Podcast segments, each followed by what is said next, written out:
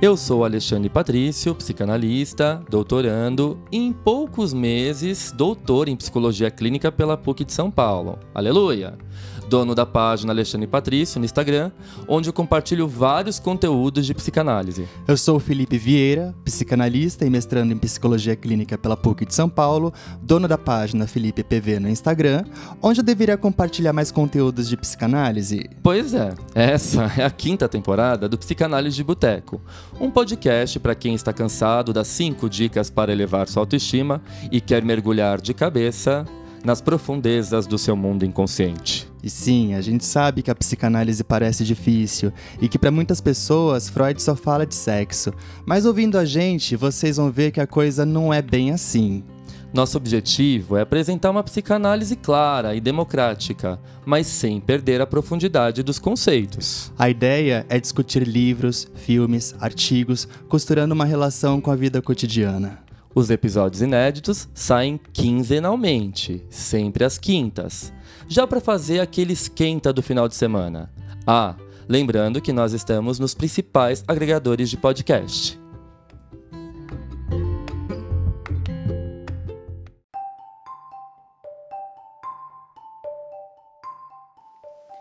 Passando para avisar vocês que esse episódio foi gravado em forma de live na minha página do Insta, com o intuito de fazer a psicanálise circular ainda mais, decidi compartilhar a gravação aqui no nosso podcast. Espero que gostem. Fala pessoal, tudo bem? Sejam bem-vindos a mais um encontro, a mais uma live aqui nessa página. Faz tempo que a gente não tem uma live, né? E a última não ficou salva aí por intercorrências da internet, aprontando com a gente. E hoje é uma live em parceria né, com o Felipe. Uh, nós vamos falar aí desse tema tão importante na teoria winnicottiana, né, sobre a função da mãe ambiente e da mãe objeto. O que, que o Winnicott quer dizer com isso, né? Então, acho que meu convidado já chegou. Eu vou acabar de aceitar aqui.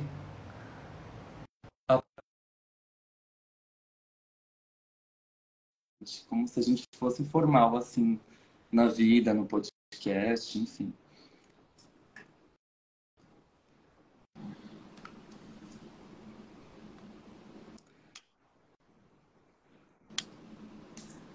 Oi, Fi. Oi, então, assim, tá conseguindo eu aumentar aqui um pouquinho do volume. Pronto. Beleza. Seu convidado já chegou e está no andar de baixo. Sim, sim. Olá, pessoal. Fica, Boa noite. Não sei se está um pouco baixo para vocês, tá? Tá normal. Tá, seu áudio aí tá ok. Quando eu entrei, é, mandei a solicitação para você, o seu áudio estava um pouquinho diferente também. Aí depois que eu entrei ao vivo contigo, ele deu uma, uma diminuída no volume. Acho tá. que é isso normal. Beleza. Então vamos. Eu acho que se tá, tá dando para ouvir, então. Ok, a gente está com é. uma equipe técnica, né, aí. Olhando a nossa live, a gente vai avisar a gente, né? Então, se, se estiver dando alguma coisa errada, essa pessoa que está aí na equipe técnica vai avisar a gente.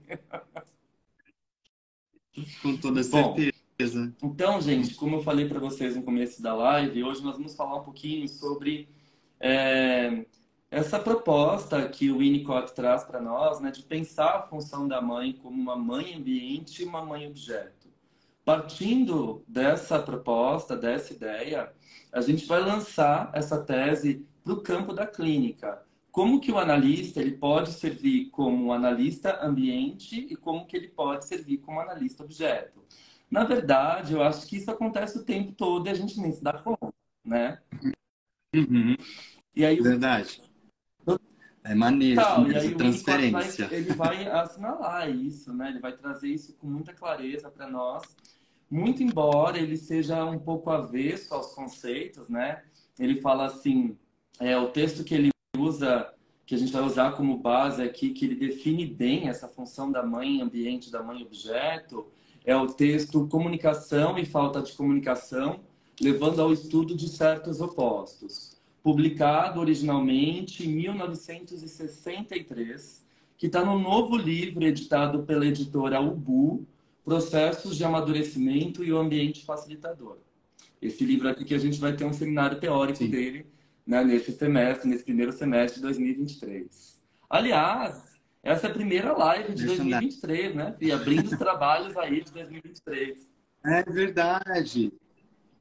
Sim. Já entramos Sim. no ano com Falando tudo, né?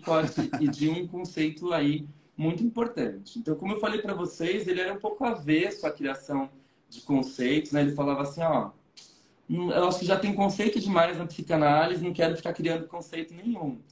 Mas eu entendo que a função da mãe, nos primórdios da vida e ao longo do desenvolvimento da criança, ela pode oscilar, né, entre uma função de mãe ambiente e mãe objeto. Então, acho que dá para a gente começar a falar um pouquinho sobre o que, que seria essa mãe ambiente, tendo em vista o fato de que o ambiente é um ponto crucial no desenvolvimento teórico e clínico de Winnicott.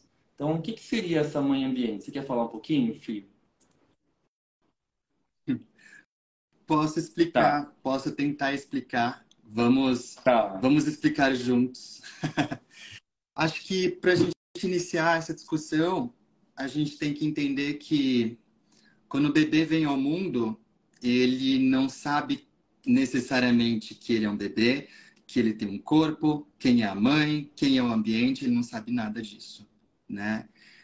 É, ele vem ali é, no mundo, é quase como uma vivência oceânica, né? É, é ele não sabe necessariamente o que, que ele está sentindo, o que, que o que, que é o frio, o que, que é o calor, o que, que é esse barulho, o que, que são essa claridade, enfim.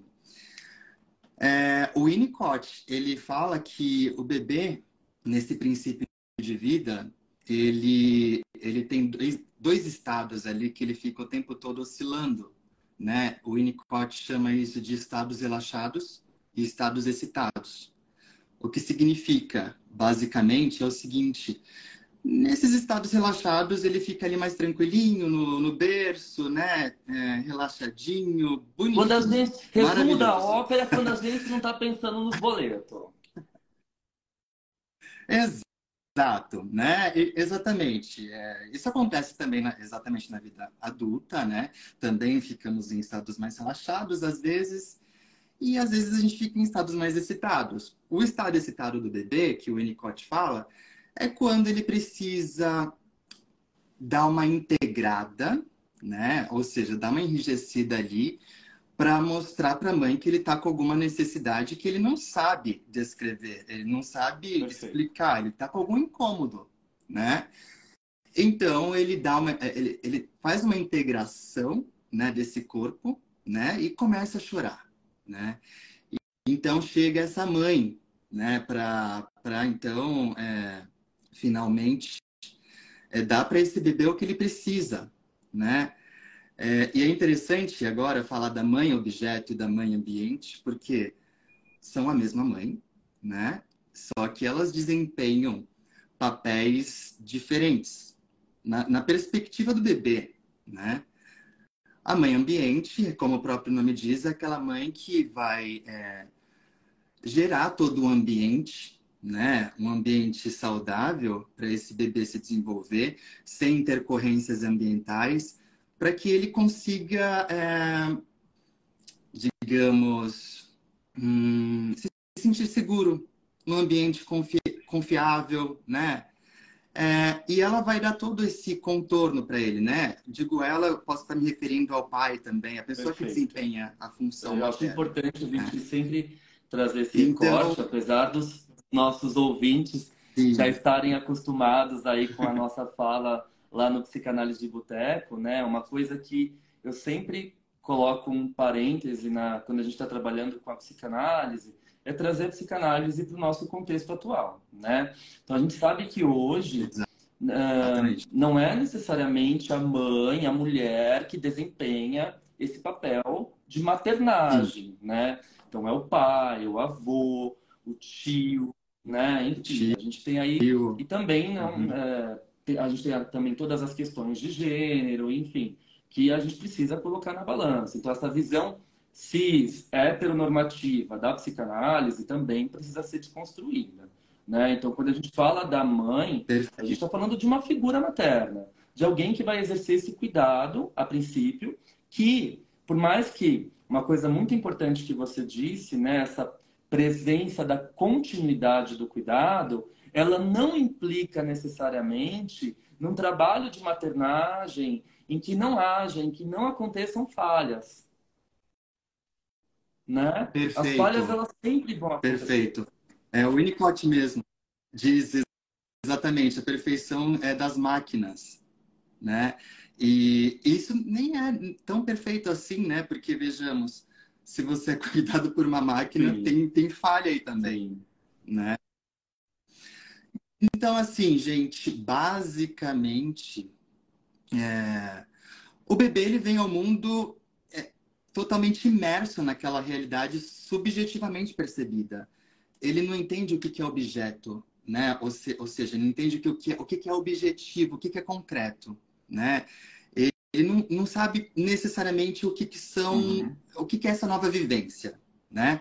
Ele precisa, é, nesse primeiro momento, viver o que o Winnicott chama de ilusão de onipotência. Né? Então, assim, o papel dessa mãe, né, dessa pessoa que cuida desse bebê, é então prestar esse ambiente, né, para esse, esse bebê é, vivenciar essa ilusão de onipotência, né, e criar esse mundo subjetivo, né? Então, assim, é aquele é, paradoxo, né, que o Winnicott propõe, né, que o bebê ele cria o objeto que já estava ali para ser usufruído. Ou seja, o que, que ele quer dizer com isso? A mãe está ali presente para dar o seio, por exemplo, para o bebê em momentos de fome, que ele está chorando pelo seio, ou então para cobri-lo, ou então para ver se está com cólica. O bebê chora e, de repente, a, a, a angústia cessa, porque a mãe está ali né? Prestando toda aquela aquela sustentação, né? aquele segurar, aquele handling, né? O manuseio dessas que angústias. O princípio começa com o holding, né? A gente não pode esquecer. É. O segurar é o holding, o handling é manusear. Não pode... Sim. Então, o holding uhum. ele é uhum. fundamental nesse primeiro momento para possibilitar pequenas integrações espaço-temporais. Né? O, o, o bebê ele vai tendo uma como o Winnicott não trabalha com o conceito de instinto de morte, ele não trabalha né, com o que o Freud vai chamar ali de pulsão de morte, de toda estriba, uh, o Winnicott não trabalha, ele não considera, na verdade, ele fala que esse foi o maior erro do Freud, da Melanie Klein, né? Uh, ele vai dizer para nós que é importantíssimo que nesse primeiro momento, já que não existe esse instinto de morte, o bebê ele nasce com uma tendência a ser, uma tendência à integração. Então, qualquer falha ambiental muito invasiva, ela interrompe essa continuidade de ser. Então, as pequenas falhas, como a gente já mencionou, elas sempre vão acontecer, né? Isso faz parte, por isso que o Winnicott fala good enough mother, né? A mãe suficientemente Exato. boa. Não é aquela mãe perfeita que faz tudo pelo bebê, que não deixa faltar nada. E não é aquela mãe também totalmente ausente, que deixa o bebê chorando por horas a fio no berço. É suficiente, é suficiente, né? Exato. Então tem uma, uma questão aí muito tênue que a gente não pode deixar de considerar. Né? Então, uh, esse holding primário, ele possibilita as pequenas integrações espaço-temporais. A partir dessas integrações espaço-temporais, esse, esse bebê ele vai tendo uma sensação né, de, uma, de continuidade de existência. Uhum. Né? Essa continuidade de existência, Perfeito. esse vir a ser, é garantido por essas pequenas integrações espaço-temporais que se dão por meio do holding. No entanto, fala. é um papel Isso. de facilitação. E de confiabilidade. Né? Isso é fundamental. Então, uh, no, no princípio, esse bebê, ele nasce ali uh, tomado do que o Winnicott vai dizer, né, de uma solidão essencial. Essa solidão essencial ele vai explicar com mais precisão no livro dele Natureza Humana, que é um livro publicado póstumamente, que o bebê ele precisa estar em contato com essa solidão essencial para poder criar uma realidade subjetivamente percebida a partir do seu gesto espontâneo. Perfeito. Então, quando ele cria o objeto subjetivamente percebido, esse objeto ainda não é objeto. Ainda é parte do bebê. O objeto e o bebê são a mesma coisa. E isso é uma grande confusão Sim. na compreensão da teoria winnicottiana, porque as pessoas falam: ah, o objeto é subjetivamente percebido. Não, ainda a gente pode falar, mas sempre tem que colocar, é, sempre tem que lembrar que esse objeto ainda não é um objeto externo ao bebê. Não. A própria mãe é subjetivamente Exato, percebida. Porque ela é, é criada. Exato, porque é ela é criada dele. pelo bebê. Juntando esse estado de solidão Exato. essencial, o bebê tem então estados de relaxamento, que são os estados tranquilos, que é o que você falou.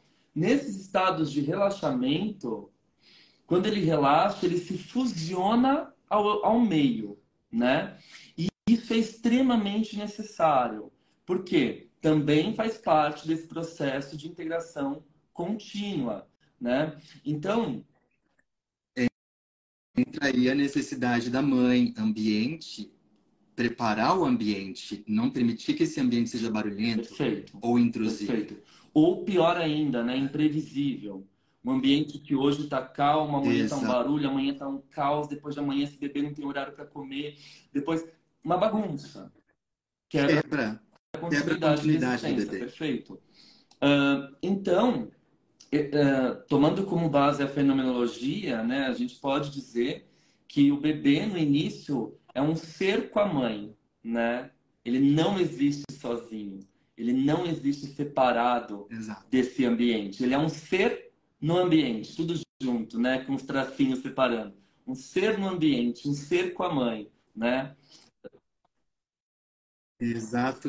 Justamente porque não está integrado. Exatamente. Ainda não existe Exatamente. Um não está integrado, não existe um eu. E é fundamental que ele experiencie essas sensações de relaxamento, de tranquilidade que remete, que remetem o bebê a esse estado de solidão essencial, que é fundamental também para o desenvolvimento da área transicional, né? Que é uma terceira área aí que o Winnicott inaugura também com seu pensamento super irreverente. Perfeito. Então, Vamos recapitular. Basicamente, é, ele vai então ter pequenas integrações no, no espaço e no tempo, né, para realmente chamar a atenção de, deste ambiente que está cuidando dele, caso ele sinta alguma agonia, alguma necessidade. Né? Isso vai se repetindo, se repete ao longo do tempo. Né? E se os cuidados bons prevalecerem é, as negligências ou, quem sabe, as, as falhas, né? As falhas que, vez ou outra, sempre acontecem, né? Esse bebê vai, então, é, criando, ele vai se integrando, né? É, e ele vai vivenciando outras fases do desenvolvimento, né? Então, assim, eu acho que num primeiro momento ele precisa realmente é, vivenciar essa ilusão de onipotência, porque nascer é, é difícil, né? É, a gente, é, é, assustador viver, né? Ainda mais para um bebê, né? Imagina só, se, se você não tem um ambiente, se você tem uma pessoa que não se preocupa tanto e tudo mais, o bebê vai precisar, então, criar uma defesa que o Winnicott fala, chama de defesa psicótica, né? Que basicamente seria ali o falso self cindido patológico, né? Ele cria uma espécie de casca protetora é, quanto, é, com relação a esse ambiente que não, não tá legal. Mas isso já é uma questão mais patológica. É, se o desenvolvimento seguir por uma, uma continuidade boa, aí é sucesso, Né? O bebê vai finalmente é, conseguir criar objetos e fruir deles. Isso, inclusive, vai ser a base da nossa criatividade. Se o bebê não consegue criar objetos, ou seja, é, é aquela coisa, ele cria na, na, ilusão de onipotência dele o objeto, a mãe está ali para dar o objeto que ele criou, né? Então ele pensa, eu sou o dono do mundo, eu crio tudo, né? Olha só, a criatividade ela emerge desse lugar. Agora, se o ambiente é caótico, ele não vai criar nada. Ele vai, na verdade, procurar se defender de tudo que está acontecendo, do barulho, do calor, é... Exato. Enfim. E, e, e, nesse processo todo, né, no, no, nos primórdios da vida mesmo, no estado de dependência absoluta, o bebê ele também tem os estados hum, excitados. E o que são os estados excitados? São os, os estados em que a, a gente pode observar uma descarga motora. Né? Então o bebê fica irritado, sente fome, sente dor, ele, e ele vai manifestar isso pelo corpo. Mas, nesse início, isso não é percebido pelo bebê como dor, como sono, como fome, porque tudo tem que passar pela uh, elaboração imaginativa das funções corporais. Tudo tem que passar pela elaboração imaginativa das funções corporais. Se não passa por esse processo que vai se dar através do Hamlin, que o Winnicott vai chamar de personalização, quando a psique vai ser alocada no soma, né, a gente tem aí um sujeito que pode ser dissociado. A psique ela não se aloca no soma, né?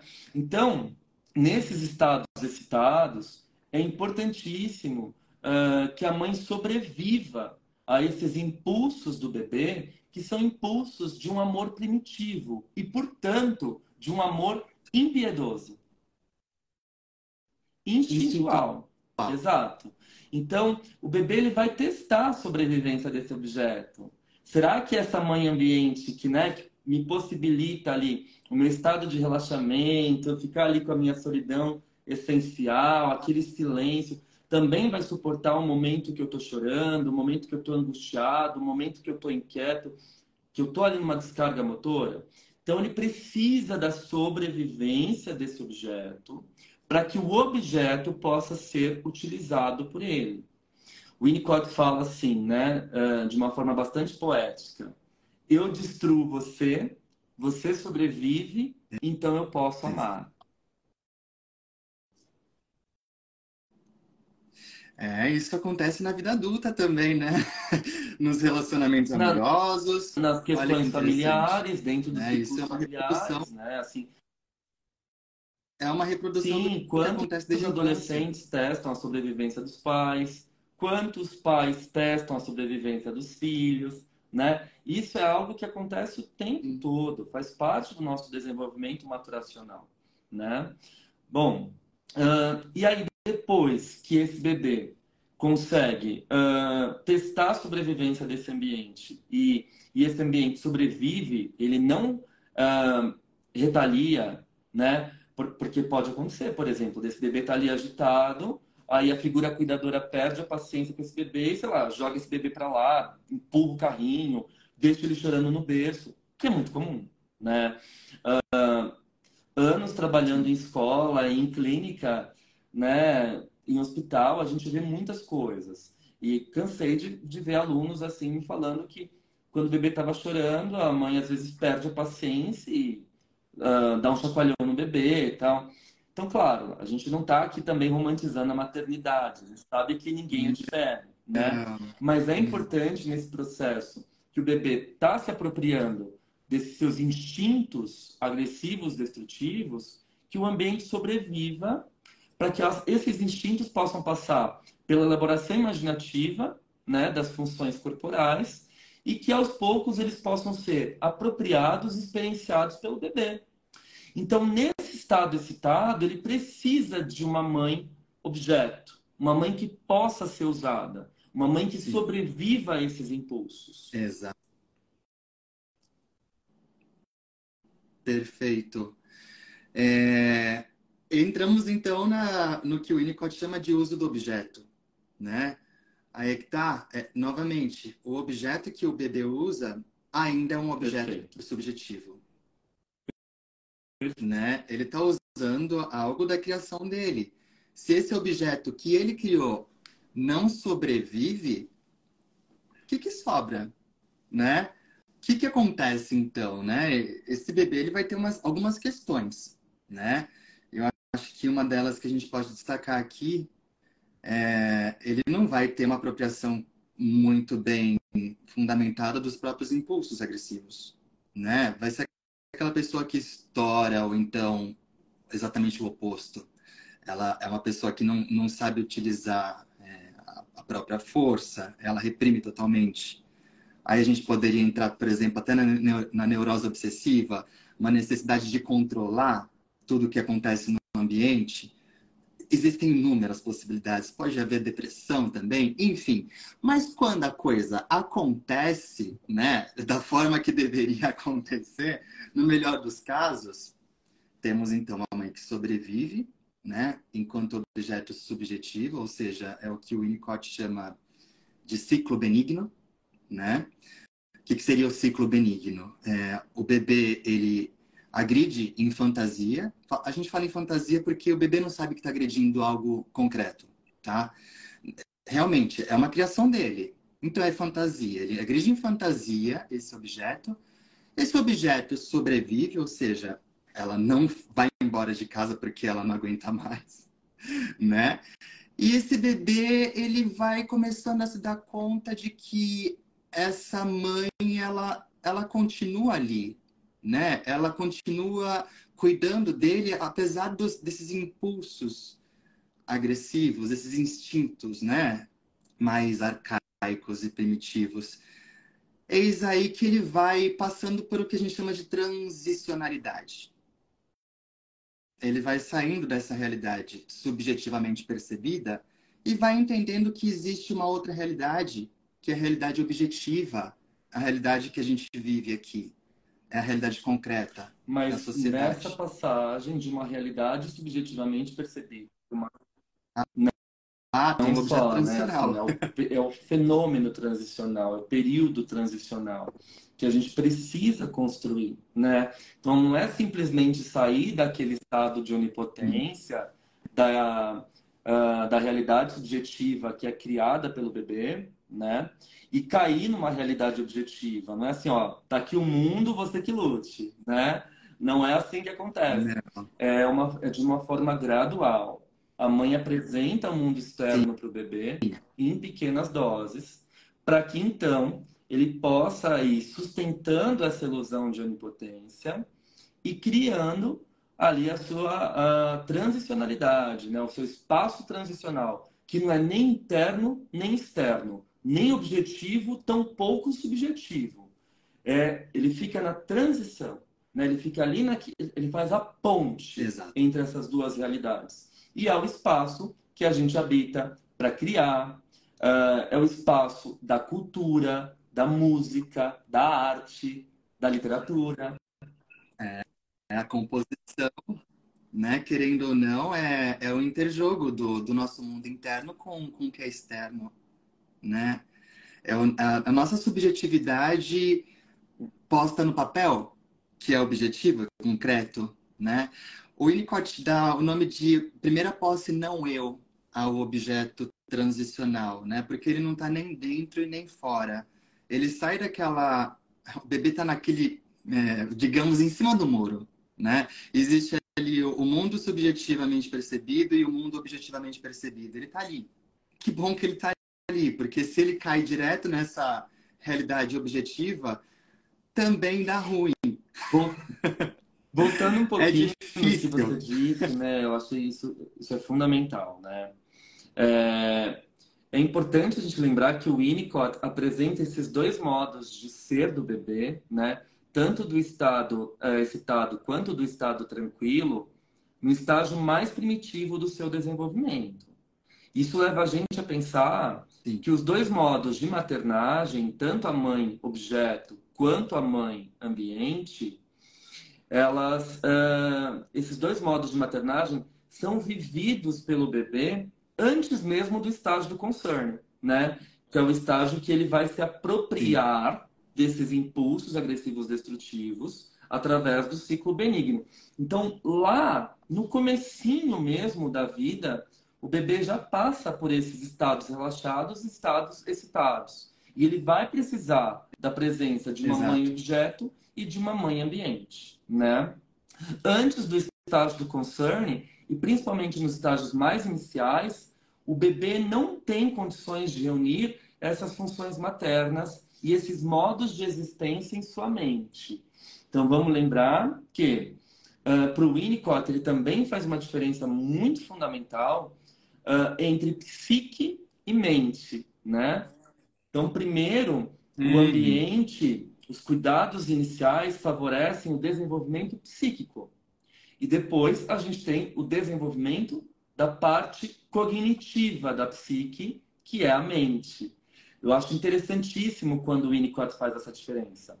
A psique também ela está atrelada ao nosso campo subjetivo, à transicionalidade, à parte mais criativa. Então você tem pessoas, por exemplo, que não passam por um desenvolvimento psíquico tão uh, tranquilo, né? tão uh, bem sucedido. E elas são obrigadas a amadurecer Sim. a parte mental antes do tempo.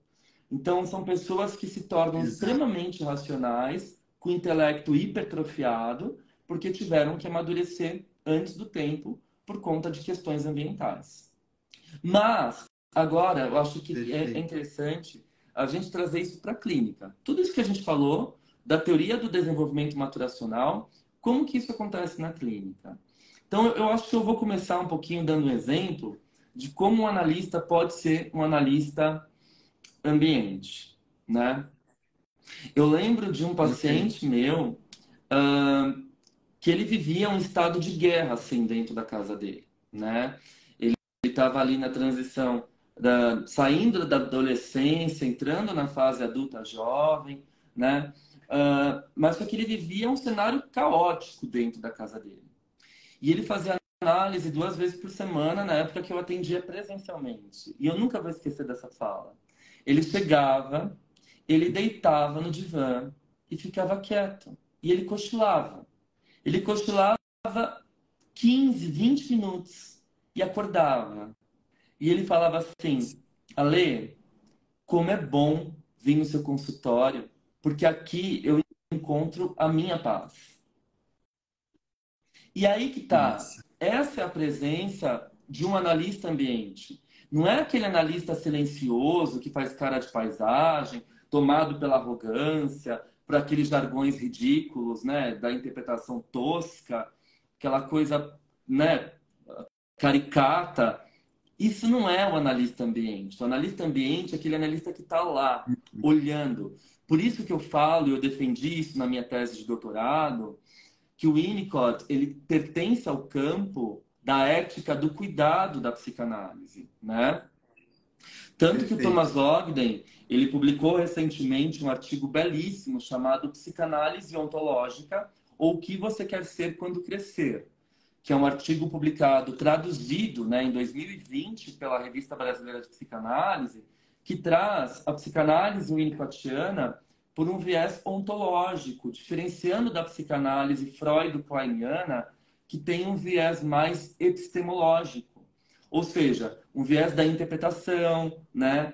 É, de você trazer para o consciente aquilo que está inconsciente, interpretar o sentido dos atos falhos, das fantasias.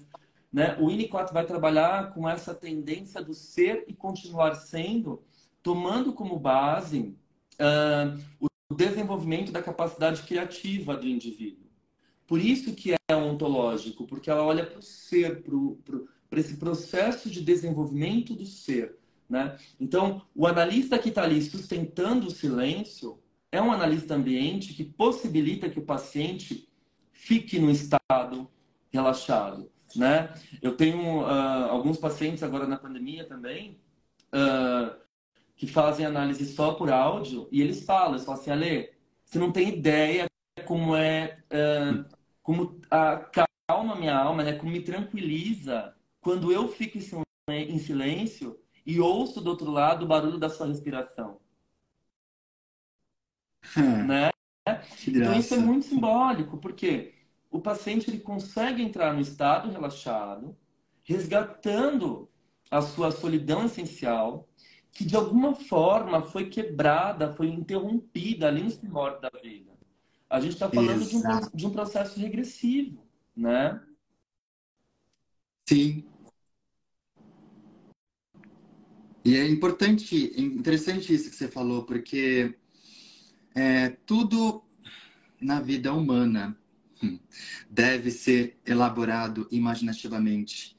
Então, assim, se nós tivermos de, hum, quem sabe, é, dar um, alguns pulos no nosso desenvolvimento é, maturacional em decorrência de alguma falha ambiental, existem algumas coisas que ficaram ali congeladas à espera de um ambiente propício para que isso pudesse voltar é, a ser experienciado e, por conseguinte, elaborado imaginativamente.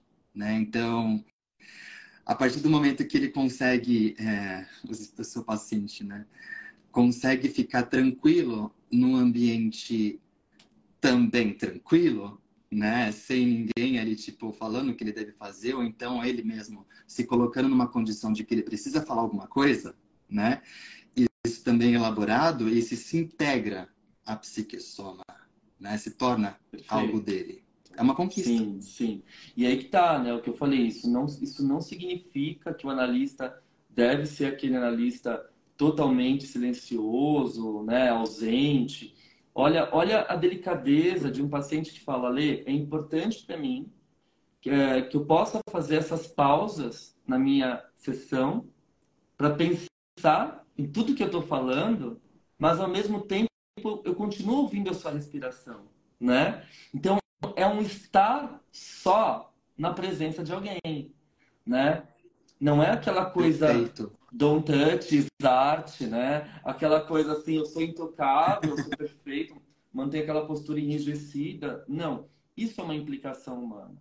O que também não significa, quando a gente fala da ética do cuidado e psicanálise, de um analista mais implicado, aquele analista que fica falando o tempo todo, que quer se colocar, que traz exemplos da. Às vezes, eu dando supervisão, já aconteceu de analistas que, sei lá, começam a trazer uma série de questões da própria vida dele dentro da sessão, né? Uh, e isso é super complicado, Sim. porque você está repetindo as intrusões primárias que esse sujeito sofreu. Quando ele não tem tempo e espaço para falar, ou até mesmo para ouvir o silêncio dele, olha, olha a beleza estética dessa frase, né? Como a psicanálise é estética também, como isso é lindo. Né? Quando ele não consegue ouvir uh, o seu silêncio, isso também representa uma intrusão. Isso também é uma violência, né? Sim. Acho que é por isso que gente tem que estar atento ao que nos é transferido, o que, que a gente sente Sim. de cada paciente. E como que funciona um né? analista objeto? Vai, dá um exemplo aí. Olha, eu acho que para a gente falar sobre isso, primeiro a gente tem que entender que é, para atuar como um analista objeto, a gente tem que é, saber se o, o paciente em questão já é uma pessoa inteira. Né? O que, que eu estou querendo dizer com isso? Bem como a gente mencionou agora, é, pessoal, é, que esse paciente do, do Alê, no caso, esse exemplo, ele elaborou imaginativamente é, esse estado de solidão essencial, essa capacidade de estar só na presença de alguém, e isso foi integrado, ele se apropriou disso. Acho que nesse exemplo, essa pessoa não, talvez não estivesse inteira, né? Talvez ela precisasse em alguma algum momento da vida, em alguma exigência, né, cotidiana, se se colocar como um sujeito, um falso self, talvez, né? E nesse sentido, ele precisou realmente de um espaço de segurança e confiabilidade para que ele pudesse sentir as inspiradas do Alê, né? No caso de um analista objeto, basicamente nós temos então um paciente neurótico do estilo padrão, aquele que o Freud mesmo mencionava, né? Não é, uma, é um paciente que teve alguma negligência ambiental ou alguma falha nessa, nessa linha do desenvolvimento matracional, né? O analista objeto é o analista que consegue, que precisa, na verdade, se implicar e fazer interpretações, por exemplo. O analista ambiente não vai fazer interpretações. Ele, ele entende que o paciente precisa, na verdade, de um ambiente tranquilo para ele vir a ser. O objeto, ele já tem ali diante dele um paciente que já, já se pode considerar que ele já é uma pessoa mais integrada. Então, esse paciente já, já consegue elaborar algumas interpretações sem senti-las como algo usar intrusivo. esse analista. É isso. Exato. Sim. Exatamente. Sim. E é interessante também, claro, a gente pode pensar, eu aqui viajei um pouco, mas eu vou tentar costurar. A gente pode pensar no analista objeto com pacientes mais neuróticos, mais integrados de fato, mas eu acho, não sei se talvez você concorde comigo, mas uh, pensando em pacientes mais agredidos mesmo, que tiveram interrupções nesse vir a ser ali nos primórdios da vida e não puderam se apropriar dos seus impulsos agressivos uhum. destrutivos, de alguma forma eles tiveram uma interrupção ali no estágio do concern, né? Sim. E eles vão precisar regredir uhum. também de alguma forma. E aí eles vão testar a sobrevivência do analista. Tipo, desmarcando, faltando, atacando a análise. Não, eu lembro de um paciente que falava assim: ah, não sei porque eu gasto dinheiro com isso aqui, não me ajuda nada. Mas ele não faltava, ele vinha toda semana, duas vezes na semana, né? E atacava e eu tinha que fazer cara de paisagem. Chegou uma hora que eu cogitei falar: nossa, eu levei para minha supervisão, e falei, ah, não vou atender mais esse paciente, ele me testa, ele me suga. E é exatamente isso, né? Um paciente que sofreu uma interrupção, uma quebra na linha de continuidade, né? E ele vai precisar testar o analista como um objeto. Ele vai precisar fazer uso desse analista como objeto. E o analista vai ter que sobreviver.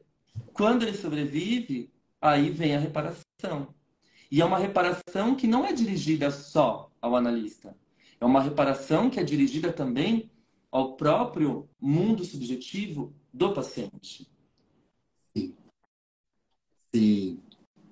É interessante isso, né? A sobrevivência do analista, porque tem tanto medo é, implicado aí, né? O que, que eu estou querendo dizer? O paciente vai testar o analista porque ele tem medo de dar ruim, como já aconteceu em algum momento, né? É, ele tem medo de um colapso, né? Inclusive o Winnicott tem um texto chamado exatamente isso, breakdown, né? O paciente, o, o indivíduo ali que já vivenciou algum colapso, ele tem medo que isso aconteça novamente, então inconscientemente ele vai começar a testar a sobrevivência do analista, porque ele tem medo, pode ser, né? Uma das saídas, medo de desse analista não sobreviver, né? Então, deixa, deixa eu atacar antes, né? testar de todas as formas, para depois eu, quem sabe, Perfeito. me abrir mais e falar Perfeito. das minhas feridas mais Perfeito. profundas. Perfeito. É. Acho que nesse sentido a gente pode pensar quais seriam os objetivos né, de uma análise para o Winnicott. Eu acho que tem algum trechinho aí no Brincar é a Realidade que ele diz algumas coisas interessantes, né? Ah, eu acho. Bom, brincar é realidade. A gente está trabalhando aqui dois livros fundamentais, né? Uh, o texto Comunicação uh, e Falta de Comunicação, levando ao estudo de, de certos opostos, né, de 1963, publicado aqui no novo livro do, da UBU, né, Processo de Amadurecimento e Ambiente Facilitador, que vou trabalhar esse seminário teórico né, desse semestre. E uh, a gente vai usar agora um trechinho do Brincar e a Realidade, que vai trazer um pouco desses objetivos né, de um tratamento psicanalítico na perspectiva winnicottiana. Né? O Winnicott ele deixa isso bem claro aí no Brincar a Realidade, né, Fih?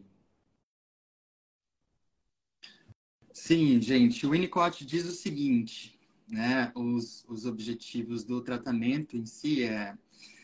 Ele diz... É, é, essa área do brincar não é realidade psíquica interna. Ela é externa ao indivíduo, mas não é o mundo externo. Né? Um pouco complexo, mas é mais ou menos isso que a gente está falando hoje aqui.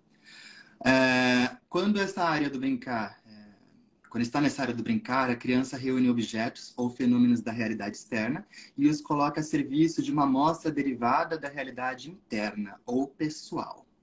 Sem alucinar, a criança produz uma amostra do potencial onírico e vive com ela dentro de um ambiente composto de fragmentos da realidade externa, né? E por fim, ele diz: ao brincar, a criança manipula fenômenos externos e os coloca a serviço do sonho, atribuindo a esses fenômenos significado onírico e sentimento, né? Basicamente, gente, é, a, análise winnicottiana é um eterno brincar compartilhado, né? O Winnicott diz que ele considera a saúde é, tra trazer um, um, paciente que não consegue brincar para um estado que ele consiga, né? O que, que ele quer dizer com esse tal brincar? Um, um paciente que brinca é um paciente que consegue ser espontâneo. Então, assim, se o paciente não é espontâneo, se o indivíduo não é espontâneo, se ele tem que pensar demais para tudo que ele está fazendo, ele não está sendo verdadeiramente saudável. Não, ele está sendo alguma outra Isso coisa. Isso é fantástico da análise winnicottiana, é. né? Não tem o intuito... Uh, na verdade, qualquer psicanálise, quando bem feita, né?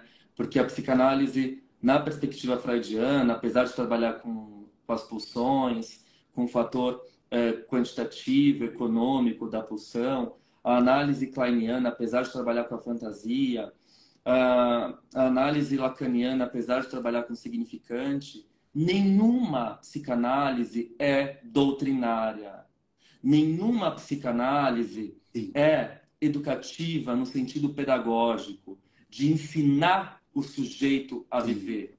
Não.